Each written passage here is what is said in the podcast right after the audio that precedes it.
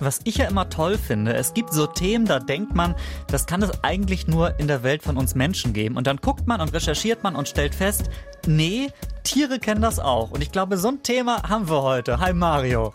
Hallo Daniel. Ja, stimmt, ne? Also es geht jetzt nicht um irgendwie Steuererklärung machen, Badezimmer aufräumen oder Geburtstag feiern, sondern um eine ganz spezielle Sache, die in unserer menschlichen Kultur sogar relativ fest verankert ist. Wir sprechen darüber, wie auch Tiere sich berauschen mit Alkohol und Drogen, kann man so sagen. Die berauschen sich gezielt, oder?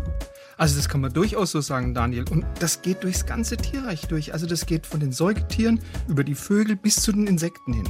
Und ich freue mich besonders heute auf Delfine, da sprechen wir auch drüber, weil die sind so eigentlich so freundlich und so friedfertig wirken, die, aber die haben es auch, ich wollte jetzt gerade sagen, Faustdick hinter den Ohren, aber ich glaube, das passt in diesem Fall nicht. Aber äh, die haben auch so ihre Drogenvergangenheit. Ne? Also wir können sagen, Faustdick hinter den Flossen, und, ja. aber es gibt ja auch noch andere Tiere, die wir heute vorstellen, zum Beispiel den Hirschkäfer. Stimmt. Auch der ist alkoholaffin.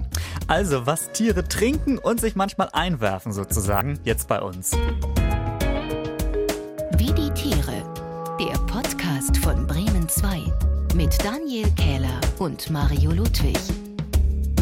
Willkommen an euch, wo immer ihr uns hört. Wir sind euer Tierpodcast von Bremen 2 hier in der ARD Audiothek. Wir gucken immer, wie Tiere durchs Leben kommen und wo es auch Parallelen zwischen Mensch und Tier gibt. Das mache ich zusammen mit Mario, der ist unser Biologe und ich bin Daniel von Bremen 2. Und wenn irgendwo was gefeiert wird, ich habe das Gefühl, es ist dann irgendwie Standard bei uns, gerade auch in Deutschland, Alkohol zu trinken. Und wenn man sagt, man trinkt nichts, dann ist man entweder schwanger oder muss noch fahren. Alles andere wird nicht akzeptiert. Manchmal wird aber auch nur um des Betrunkenwerdens getrunken. Und das scheint es auch bei Tieren zu geben. Mario, bei, bei welchen Tieren hat man das besonders gut untersucht? Das hat man sehr gut untersucht bei Meerkatzen, also bei kleinen Affen. Genau gesagt bei Meerkatzen, die auf einer Karibikinsel namens St. Kitts leben. Das ist eine Insel, gehört zu den sogenannten kleinen Antillen. Und dort gibt's am Strand eine Gruppe, oder ich sollte vielleicht besser sagen, eine Bande von so 300 Meerkatzen. Eine Gang. Die, eine Gang, die haben sich auf den Diebstahl von Cocktails spezialisiert. Also die klauen den Badegästen an den Strandbars, wirklich in so ganz schnellen Überfällen, ganz gezielt die Cocktails, trinken die blitzschnell aus andere machen sich dagegen eher so im Schatten von einem Liegestuhl gemütlich und trinken da ihren Cocktail. Aber die Folge ist überall die gleiche. Abends liegen zwischen den Liegestühlen überall völlig betrunkene Affen rum. Also Schnapsleichen quasi. Genau. Jetzt stelle ich mir aber, du hast gesagt, es wurde untersucht, äh, ein schönes Forschungsgebiet vor, Bereich besoffene Affen. Was, was ist dabei rausgekommen? Ja, das waren amerikanische Wissenschaftler, die haben gesagt, lass uns doch mal diese Trinkgewohnheiten von dieser Meerkatzengruppe mal ein bisschen genauer angucken. Und die haben wirklich erstaunliche Ergebnisse gekriegt. Also 15 Prozent der Affen, muss man sagen, das waren Abstinenzler, alles gut. Mhm. Dann 65 Prozent, das waren so sogenannte Gelegenheitstrinker, also eins bis drei Cocktails pro Tag. 15 Prozent, das waren schwere Trinker, vier Cocktails und mehr pro Tag. Und von fünf Prozent haben sie gesagt, das sind sogenannte Selbstmordtrinker. Also das waren Affen, da hatten die Wissenschaftler den Eindruck, die wollten ihr Leben möglichst schnell durch den Genuss von Alkohol beenden. Und was jetzt ganz spannend ist, diese prozentualen Verteilungen, das entspricht genau den Zahlen, die du bei Menschen findest, also die du in der menschlichen Gesellschaft vorfindest. Ich finde aber auch schön, dass die Gelegenheitstrinker noch die sind, die bis zu drei Cocktails am Tag trinken. Aber gut. Ja. Und ich frage mich auch vor allen Dingen, was mit denen los ist, die besonders viel trinken. Weiß man das? Sind die, äh, haben, haben die besondere Probleme irgendwie oder äh, versuchen Nein, das weiß man nicht, aber man, man weiß es tatsächlich von denen, dass die in der Affenhierarchie die ja sehr streng ist, ziemlich weit unten stehen und dass es nicht die hellsten Kerzen auf der Torte sind. Also das sind so ein bisschen Frusttrinker. Aha. Könnte vielleicht was damit zu tun haben. Sind das die einzigen Affen, die Lust haben, sich zu betrinken? Nein, es gibt noch eine andere Geschichte. Also das war vor ein paar Jahren. Da haben Wissenschaftler von der Universität Oxford in Guinea, also in Afrika, eine Gruppe von Schimpansen getroffen, die trinken sehr gerne Palmwein. Und diesen Palmwein, der wird hergestellt in einem kleinen Örtchen dort, das heißt Busu. Und das machen die Bewohner selbst. Die ritzen einfach eine Palme hoch oben in der Baumkrone an. Und dann fangen die den Palmsaft, der austritt, in einem Behälter aus Plastik auf. Und in diesem Behälter wird der Palmsaft dann durch natürliche Fermentation vergoren und kriegt dann so einen Alkoholgehalt von knapp sieben Prozent aber eben nicht nur die Einwohner von Bosu, also von diesem kleinen Städtchen, sondern auch die Schimpansen, die da in der Nähe leben, die sind von dem Palmwein ganz schön angetan. Und diese Schimpansen, die gehen wirklich ganz raffiniert vor, um an diesen Palmwein ranzukommen. Wie machen die das? Also die klettern natürlich zuerst mal auf die entsprechende Palme und dann basteln die sich einen sogenannten Löffelschwamm. Also die nehmen ein Palmblatt und falten das mehrmals. Und mhm. diesen Löffelschwamm, den stecken sie dann in diesen Behälter mit Palmwein warten, bis der schön mit Wein vollgesogen ist und dann drücken die ihn ganz genüsslich in ihrem Mund aus. und äh, wie ist das? Trinken die alle gleich viel oder gibt es da auch wie bei diesen Affen auf dieser Karibikinsel auch so unterschiedliche Typen irgendwie? Genau, da gibt es auch unterschiedliche Typen. Also das sind mehr Abstinenzler als bei den Meerkatzen, nämlich fast die Hälfte von den Schimpansen. Aber andere Schimpansen sind wirklich mittlerweile Gewohnheitstrinker geworden. Die trinken bis zu drei Liter Palmwein am Tag und schlafen dann irgendwo am Boden ihren Rausch aus. Und was die Wissenschaftler auch noch beobachtet haben, ein paar von den Affen, die trinken sehr gerne in Gesellschaft und die veranstalten dann hoch oben auf dieser Palme wirklich richtiges Saufgelage. Und da geht's, sagen wir mal, ein bisschen ungezwungen zu. Also da teilt man sich auch mal gern brüderlich diese Löffelschwämme. Oder schwesterlich natürlich auch. Äh, wie ist das denn nach der Affen Party am nächsten Morgen?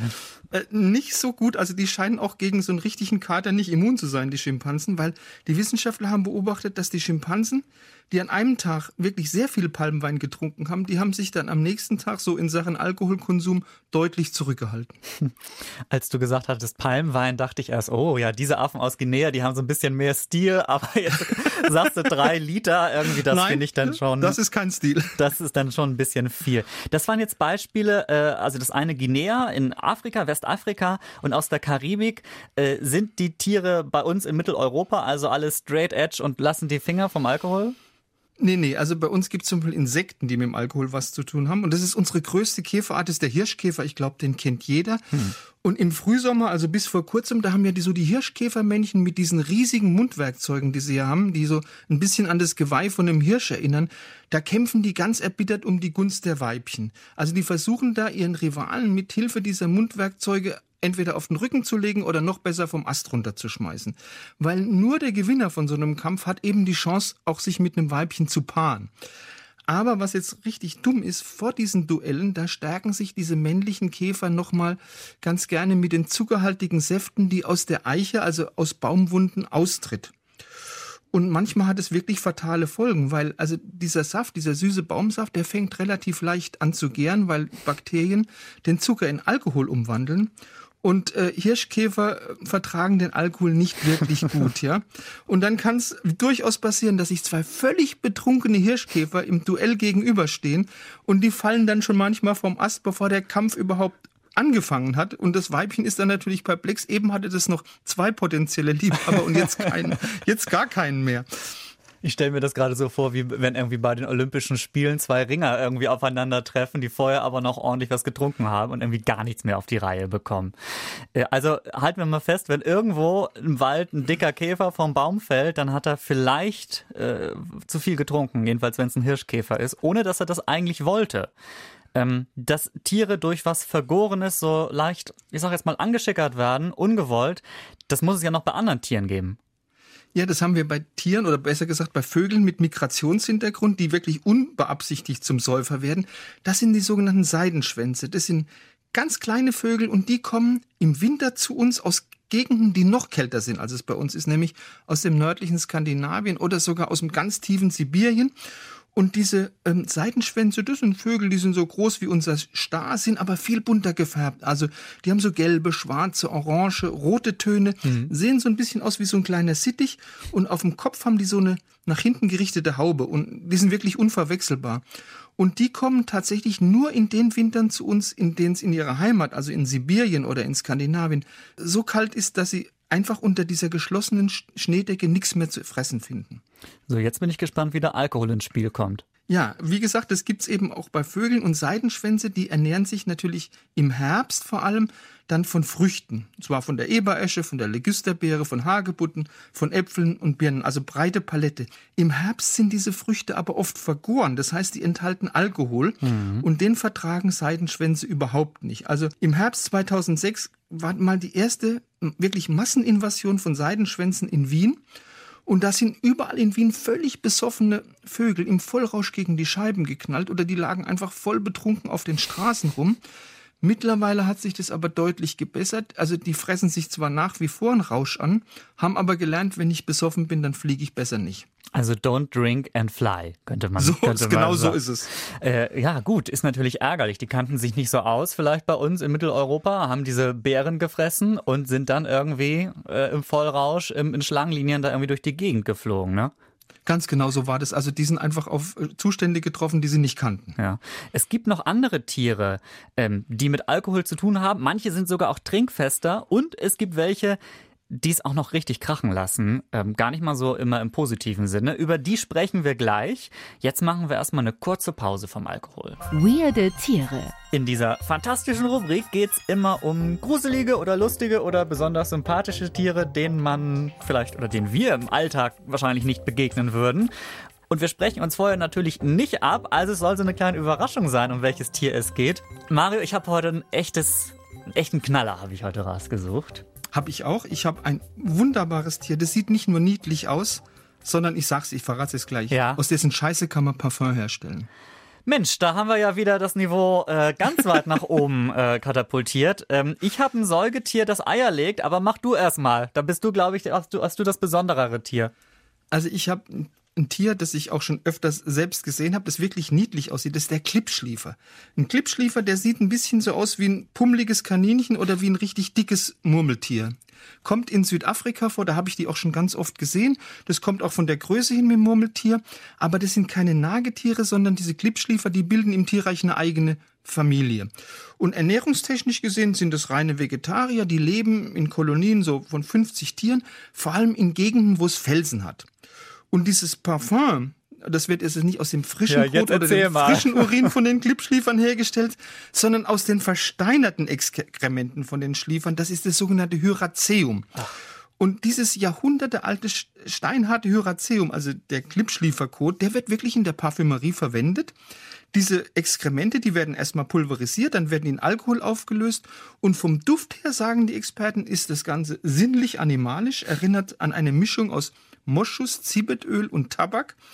Stellt sich natürlich so ein Aha. bisschen die Frage, wo sammelt man das aus? Lohnt sich das überhaupt, äh, um Parfum herzustellen? Ist das eine mühsame Angelegenheit? Ja. Das lohnt sich schon, weil diese Klippschliefer, die haben so gemeinsame äh, Kot- und Urinplätze, also sogenannte Klippschlieferklos. Das sind meistens kleine Höhlen, kleine Bergabsätze. Und die werden dann also von der ganzen Kolonie genutzt. Und da muss man jetzt einfach nur hingehen, noch muss, das, Schaufel, alles, ja. muss das Mhm. alles ernten und schon hast du das Parfum. Jetzt muss ich natürlich diese Frage stellen, du weißt, welche jetzt kommt. Hast du es dir auch schon gekauft? Das Parfum habe ich mir noch nicht gekauft, aber ich habe schon mal einen Klippschliefer gestreichelt, wenn dir das weiterhilft. Vielleicht, wenn du irgendwann mal wieder in der Gegend sein solltest, bringst du uns was davon mit, dann können wir das verlosen und dann äh, machen wir das große Parfum-Gewinnspiel bei uns. Wäre Ja, doch- sehr gerne. Wäre doch vielleicht auch mal was. Wunderbar. Aber äh, den, du hast, hast keinen mitgebracht. Äh, also du hast ihn nur gestreichelt, leider. Ich habe sie nur ah, gestreichelt. Okay, weil du hast ihn jetzt so angepriesen als kleines, süßes, äh, leicht Die dickliches sehen Tier. auch süße aus. Die sehen wirklich super süß aus, Daniel. Okay, ich werde sie mir ansehen, auf jeden Fall. Ähm, also ich habe aber auch ein sehr, sehr, sehr schmuckes und süßes Tier. Ich habe schon gesagt, ein Säugetier, das Eier legt. Da gibt's nicht so viele, ne? Da gibt's nicht so viele. Da gibt's den Schnabeligel oder die verschiedenen Schnabeligel und das Schnabeltier. So, und eins davon hast du schon genannt. Natürlich, ich habe nicht das Schnabeltier, weil das ist eigentlich schon Mainstream. Das kennt ja jeder. Ähm, äh, und ich würde sogar sagen, das, was ich dann recherchiert habe, ist eigentlich zu meinem Lieblings, einem meiner neuen Lieblingstiere geworden. Dank unserer Hörerinnen und Hörer übrigens, weil die haben gesagt, guck dir mal den Ameisenigel an. Und da habe ich gedacht, ja, okay, Igel, hm, hm. Äh, was soll daran so toll sein? Und dann habe ich ihn weiter anrecherchiert und habe plötzlich gedacht, oh Gott, ich sterbe, so süß ist der. Äh, es ist tatsächlich, wie hast du es gerade genannt? Ich kenne den Namen Kurzschnabel-Ameisenigel. Also man sagt Schnabeligel ist, ist Sammelbegriff. Es gibt ja mehrere Arten von Schnabeligeln. Ah, okay, das ist das sozusagen der Sammelbegriff. Okay, verstehe. Äh, ich habe dann ein bisschen rumrecherchiert. Dieses kleine, hübsche, süße Tier, das lebt in Australien und teilweise, glaube ich, auch auf Papua und sieht auf den ersten Blick tatsächlich aus wie so ein Igel. Ne? Kann man schon so ein bisschen vergleichen optisch. Ja, ich glaube, die Stacheln sind ein bisschen länger, aber es Mhm. erinnert schon sehr stark an einen Igel. Und es kann sich auch zusammenrollen, wenn irgendwas ist. Also es ist auch anders als unser Igel eher bräunlich. Ähm, und ich finde, so ein bisschen hat es auch was von einem Ameisenbär, weil es hat eben diese spitze Schnauze irgendwie, so ein bisschen dünn. Und auch so eine Zunge, mit der es dann Ameisen und Termiten so ein bisschen aufschlabbern kann, weil davon ernährt es sich natürlich. Und ich habe es gerade schon gesagt, es ist ein Säugetier, legt aber Eier, also sehr ungewöhnlich. Und ähm, was auch noch ungewöhnlich ist, ich weiß nicht, ob du das vielleicht schon mal gesehen hast oder ob du das kennst, das soll auch so eine Hautfalte haben wo der Nachwuchs äh, dann noch so ein, so ein bisschen drin wohnt und gesäugt wird, bevor es bevor bevor der kleine äh, Igel sozusagen seine Stacheln bekommt. Also so Känguru-ähnlich so ein bisschen. Ja, genau, zumindest so das Also halb, halb Beutel. Ja, äh, also für mich ein neues Lieblingstier. Ähm, Finde ich super und werde ich unbedingt posten müssen bei uns auf Instagram, bei Wie die Tiere. Musst du auf alle Fälle machen, aber auch ein Clipschliefer posten. Okay, ich guck mal, was ich machen kann. Machen wir beide für. Alkohol macht komische Sachen mit uns Menschen. Ja, ich habe mal ein bisschen geguckt und ich glaube, man kann sagen, er hemmt die Signalverarbeitung im Gehirn. Das kann ich mir jedenfalls vorstellen, dass das so ist. Bisschen Alkohol kann zwar irgendwie aufmunternd und entspannend sein, aber ein bisschen zu viel schränkt die Wahrnehmung eben auch ganz schnell, ganz doll ein und ähm, da wird also sozusagen sehr viel plötzlich gehemmt. Sich konzentrieren oder sinnvolle Entscheidungen treffen, das klappt dann nicht mehr so richtig ich wohne in Bremen in einer ziemlich lebendigen Straße, sage ich jetzt mal, wo im, im, Sommer recht viel Alkohol fließt und äh, wahrscheinlich auch entsprechend viel in den dortigen Gehirnen gehemmt wird. Und dann äh, weiß ich auch, dass in dem Zusammenhang äh, sogar äh, Alkohol auch ein bisschen aggressiver machen kann. Jedenfalls höre ich das dann auch häufig, wenn vor der einen oder anderen Kneipe so ein bisschen rumgeschrien wird. Und jetzt übertragen wir dieses fantastische Phänomen mal auf die Tierwelt, Mario. Also müssen wir, wenn wir in der Natur unterwegs sind, Angst haben, dass uns vielleicht erst ein besoffener Hirschkäfer auf den Kopf fällt und dann noch irgendein anderes aggressives Tier angeht? Also es gibt Tiere, die tatsächlich unter Alkoholeinfluss randalieren. Mhm. Und zwar sind es man denkt es gar nicht, Elche. Elche in Skandinavien, die fressen hier im Herbst gern vergorenes Obst, also alkoholhaltiges Obst. Und der Elch an sich verträgt Alkohol nicht besonders gut und dann fängt er an zu randalieren. Also besoffene Elche, die hat man wirklich schon erlebt, wie die Autos angegriffen haben, Spaziergänger attackiert haben. Und was Elche besonders gern machen, wenn sie betrunken sind, sie gehen ins Altersheim. Klingt jetzt erstmal komisch, lässt sich aber relativ leicht erklären. Schwedische Senioren, die sind meistens sehr, sehr tierlieb und die legen ganz gerne so Obst und Gemüse in die Gärten von ihren Seniorenheimen und wenn der äh, Elch vorbeikommt, hat er da was zu futtern. Mhm. Wenn die Elche aber besoffen sind, dann schieben die natürlich so einen richtig Mordskohldampf und dann gehen die auf der Suche nach Nahrung auch schon mal in so ein Altersheim rein. Und ich sag mal, da sind dann Konflikte vorprogrammiert und da bleibt ja. dann kein Auge trocken. Also du musst dir das mal vorstellen, so ein Elchbulle, so ein randalierender Elchbulle, der hat ein Kampfgewicht von 800 Kilogramm. Also da muss dann oh. schon der Veterinärmediziner mit der Spritze kommen. Der kommt dann und sucht, äh, also nicht der Veterinärmediziner, sondern der Elch sucht dann vielleicht noch mehr Futter irgendwie möglicherweise. Natürlich. Ja, ja. Ähm, und der muss dann irgendwie betäubt werden, oder was? Oder ja, wird, wird rausgeschleppt werden und abtransportiert ja. werden. Ja, und transportier mal 800 Kilo ja, weg. Das ist da nicht so einfach. Nicht, nicht einfach ein Taxi rufen. Nein. Äh, ich habe das Gefühl, wir reden hier über diverse Tiere, die alle kein Alkohol vertragen eigentlich. Gibt es dann kein Tier, das so ein bisschen trinkfester ist? Doch, es gibt tatsächlich ein Tier, das ist super trinkfest, das ist der Star, also der Vogel. Der ist wesentlich trinkfester als wir Menschen. Also wenn jetzt ein Star genauso groß und genauso schwer wäre wie ein Mensch, dann könnte der, also zumindest theoretisch, alle acht Minuten eine Flasche Wein trinken, ohne betrunken zu werden. Hm. Das hängt mit einem Enzym zusammen, das heißt Alkoholdehydrogenase. Das ist im Körper für den Alkoholabbau verantwortlich. Also das hast du auch im Körper, das habe ich im Körper. Und genetisch bedingt haben Ostasiaten davon, von, diesem, von dieser Alkoholdehydrogenase viel weniger im Körper als wir Europäer. Das heißt, die bauen Alkohol nicht so schnell ab wie Europäer und werden deshalb auch schneller betrunken. Sieht man ja manchmal beim Oktoberfest. Hm. Und diese Alkoholdehydrogenase, die kommt jetzt bei Starn in einer 14-fach höheren Konzentration vor als bei uns Menschen. Zum Beispiel die äh, Seidenschwänze werden das dann ganz wenig haben. Kann, die, haben, die haben eben nicht so viel offensichtlich wie der Star. Mhm. Also da auch Unterschiede. Und das bringt denen dann wirklich was, den Starn. Ja klar, also für die Stare ist es sehr günstig. Also wenn es im Herbst jetzt sehr viel alkoholhaltige Nahrung zu fressen gibt, also wie vergorene Früchte, dann kann sich so ein Star richtig den Bauch vollhauen, ohne dass er Gefahr läuft, in Schlangenlinien zu fliegen. Oder irgendwie gegen die Fensterscheibe. Oder gegen die Fensterscheibe. Jetzt haben wir viel über Alkohol gesprochen, der häufig aus irgendwelchen Früchten kommt, die vergoren sind. Es gibt aber noch viel mehr Drogen tatsächlich im Tierreich, nicht nur den Alkohol. Was haben Sie da anzubieten, Herr Ludwig? ich hätte Magic Mushrooms anzubieten. Na? Also das kannst du in Skandinavien und in Sibirien sehen. Die Rentiere, die dort leben, die fressen für ihr Leben gern Fliegenpilze. Und diese Fliegenpilze, oder besser gesagt die Inhaltsstoffe von diesen äh, Fliegenpilzen, die rufen so Halluzinationen hervor wie LSD etwa. Und ähm, deshalb nennt man die auch gerne Magic Mushrooms. Das machen ja menschliche Drogenkonsumenten auch mal mhm. ab und zu. Das sind ja sogenannte psychoaktive Substanzen. Und die Rentiere sind gerade im Winter offensichtlich wirklich ganz, ganz scharf auf so einen richtig ordentlichen Pilzrausch. Die suchen nach diesen Fliegenpilzen ganz gezielt unter der Schneedecke, buddeln die dann aus und fressen die. Und die Wirkung von diesem Pilzkonsum, der ist ganz ähnlich wie bei uns Menschen auch, also äh, oder bei einem Menschen, der jetzt Magic Mushrooms gegessen hat. Also diese Rentiere, die schwanken so ein bisschen her, die haben einen ganz unsicheren Tritt, die geben komische Geräusche von sich. Und bei ein paar Rentieren hat man so eine Art permanentes Headbanging festgestellt. Also die gehen so mit dem, mit dem Kopf auf und mit, ab irgendwie so, ne? Genau, mit wackelndem Kopf hin und her. Also ein Rentier auf einem Rockkonzert, nur ohne Rockkonzert quasi. Genau, ja. wunderbar. Äh, aber auch ein abschreckendes Beispiel irgendwie, wo man dann noch sagen kann, äh, also egal ob Elch oder Mensch, Finger weg von den Fliegenpilzen auf jeden Fall. Ähm, ich möchte auch keinem, keinem Elch irgendwie begegnen, der gerade auf einem Trip ist. Also das äh, stelle ich das mir auch gefährlich vor. Das wäre ein Rentier jetzt gewesen. Es wäre ein Rentier gewesen. Äh, natürlich, genau. Aber möchte ich auch nicht begegnen. Nein, nein, auf keinen Fall. Weder einem besoffenen Elf, Elch ja. noch, einem, noch einem bekifften Rentier. Ich finde aber die faszinierendsten Drogengeschichten aus der Tierwelt, die kommen von einem ganz anderen Tier, nämlich von Delfinen. Die sind ja eigentlich so als schlau und sympathisch bekannt, aber Mario, die haben auch eine dunkle Seite. Ja, Delfine berauschen sich an anderen Tieren. Die nehmen andere Tiere als Droge und zwar Kugelfische. Jetzt muss man mal Kugelfische ein bisschen vorstellen. Die sind hochgiftig, weil in der Haut und in den inneren Organen von Kugelfischen, da ist ein ganz starkes Nervengift drin, das heißt Tetrodotoxin.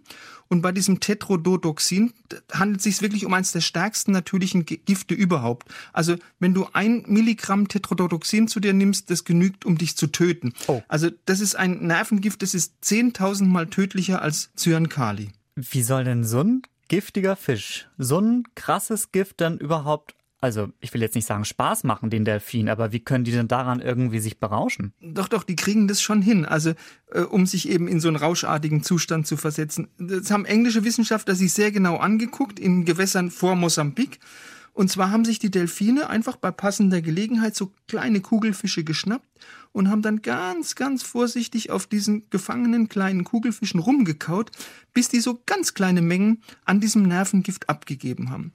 Und zwar gerade so viel Nervengift, dass es zwar eine berauschende Wirkung entfacht, aber eben nicht tödlich wirkt. Also mhm. da ist natürlich jede Menge Fingerspitzengefühl gefordert. Ein Delfin hat natürlich keine Fingerspitzen. Maulspitzengefühl. Maul, Maulgefühl, genau.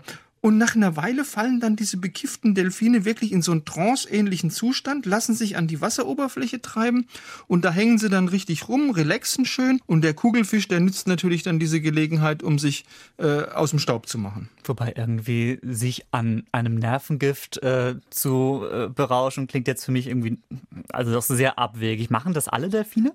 Nein, das machen nicht alle äh, Delfine. Dieses Ich berausche mich jetzt an einem Kugelfischphänomen, das hat man nur bei jungen Delfinen beobachtet, nur im Channel of Mosambik, also vor Afrika. Und ältere Delfine, die scheinen da nicht interessiert zu sein. Aber man hat was ganz Tolles äh, gefilmt, das, und zwar von der BBC. Die haben so eine Gruppe von jungen Delfinen beobachtet und da hat so eine, diese Delfingruppe einen Kugelfisch zunächst mal eingekreist. Und als dann dieser arme kleine Kugelfisch keine Gelegenheit mehr hatte abzuhauen, haben ihn dann die Delfine der Reihe nach ganz sanft in die Schnauze genommen, haben auf ihm rumgekaut und haben dann den Fisch mit dem Maul an den nächsten Delfin weitergereicht. Das heißt, die haben den Kugelfisch wie ein Joint kreisen lassen, bis alle bekifft waren. Die haben sich da als Gruppe zusammengetan. So, ne? Natürlich. Ne? Damit sie Drogen nehmen können. Super Vorbild mal wieder, die Delfine. Äh, also wir merken auch, der sympathischste Delfin hat vielleicht ein dunkles Drogengeheimnis, zumindest die, die da äh, vor Mosambik unterwegs sind. Das war unser kleiner Trip durch die Welt des Rausches in der Tierwelt. Aber diese Folge kann natürlich noch nicht zu Ende sein. Nicht bevor das hier kommt. Welches Tier klingt hier? Und das machen wir heute mit Tobi aus dem Bremen 2 Team. Hi Mario, hallo Tobi. Na? Hallo Tobi. Ja, ich habe mal wieder ein bisschen recherchiert. Äh, wir waren ja eben, wir waren ja eben sozusagen mit den Delfinen unter Wasser. Ja. Und ich muss zugeben, es ist ja auch irgendwie gar nicht mehr so leicht, irgendwas Kreatives rauszufinden bei diesen ganzen Tiergeräuschen. Ja. Und äh, zufälligerweise, und das ist jetzt schon mal ein Tipp vorweg, bevor wir es überhaupt gehört haben, geht es heute unter Wasser und wir hören mal. Wal. Das soll ein Wal sein? Aufgenommen mit einem Unterwassermikrofon. Und das Geräusch ist ja sehr dünn. Ich finde, es passt überhaupt nicht zu dem Tier. Und jetzt seid ihr dran. Also hat, hat er recht? Hat, Mario hat schon Wal gesagt. Es ist kein Wal. Es ist kein Wal. Nein. Delfin? Es ist auch kein Delfin. Das wäre ja zu einfach. Sowas macht Tobi nicht. Der macht so fiesere Sachen. genau. Äh, genau. Ah, das passt gar nicht, sagst du? Das ist ein Hai. Es ist Weißer kein, Hai. Nein, es ist, es ist kein Hai. Nein. Ist es ein Säugetier? Es ist ein Säugetier. Und jetzt Robbe? keine Robbe, Oh, was gibt's denn da noch? Im Seehund? kein Seehund. Was gibt's nein. denn da noch? Walross? Auch kein Walross. Ah, was ist denn da Sag, noch? mir fällt jetzt auch nichts. Seekuh, Seekuh, Manati. Seekuh. Daniel war zuerst. Seekuh. Ah, super. Hey, Hi. Daniel. Die. Seekuh. Die Seekuh, ja. Die Also, finde ich super. Super Tier, oder? Super Tier. Ich habe mal so, so Fotos von Seekühen gesehen, die ich glaube in Florida sind die auch oder vor Florida. Ich bin mir jetzt gerade nicht ganz sicher. In der Karibik. Direkt in, die direkt in Florida. Du Ja, kannst die in, in Miami kannst du Manatis sehen. Tatsächlich? Ja. Ach, Auf die Brücke stellen, runter gucken, siehst du Manatis da toll. schwimmen. Ja, Manati heißen die auch, ne? Genau. Es gibt drei Arten, ne? Und Manatis sind die, die in Florida vorkommen. Ah, ja, da habe ich mal ein Foto von gesehen und die sind so sehr unförmig und groß. Die finde ich super. Ja. Und die Halt. klingen so? Die klingen so. Die klingen so. Klingen wie eine Maus eigentlich. Und das finde ich toll. Also, Glückwunsch, Daniel. Dankeschön. Ein Punkt mehr für Glückwunsch, mich. Daniel. Katsching. Mensch, Mario, was, was sollen wir jetzt nach dieser Folge und vor allem nach diesem furiosen Ende noch für ein Fazit ziehen? Aber wir müssen die etwas dunkleren Tierseiten noch mal ganz kurz ähm, äh, in den Blick rücken sozusagen. Äh, dass nämlich manche Tiere genauso versoffen sein können wie manche Menschen auch, oder? Können wir so sagen? So können wir das sagen, ohne den Tieren zu nahe treten zu wollen. Ja, also ich meine, die Affen, die Cocktails klauen, wie war das? Äh, drei Cocktails pro Tag oder sogar viel mehr, ne? Gewohnheitstrinker, Gelegenheitstrinker, wir haben ja drüber gesprochen. Ja, genau. Äh, die Seidenschwänze, gut, die wussten nicht, was auf sie zukommt, irgendwie, wenn sie hier so vergorene Früchte fressen und härtere Drogen im Tierreich hatten wir auch, die Pilze und den Kugelfisch, äh, der da von den äh, Delfinen angeknabbert wird. Ähm, haben wir eigentlich jetzt oft genug durchblicken lassen, dass wir Alkohol natürlich doof und gefährlich finden? Ja, oder? Sollen wir es nochmal sagen? Alkohol ist doof und gefährlich? Ja, jetzt haben wir es gesagt. Du machst dir gleich erstmal eine schöne Flasche Wein auf, wenn du. oh, ich weiß, nein, das war jetzt natürlich ein blöder Spruch. Also ich muss mal ganz ehrlich sagen, ich habe echt mit Alkohol, ist es echt, sind zwei unterschiedliche Welten. Ich weiß nicht, kennst du die, die, die Stuttgarter Version vom Oktoberfest, Mario? Das Vasen. Kann, Cannstätter war es nicht. Genau, so.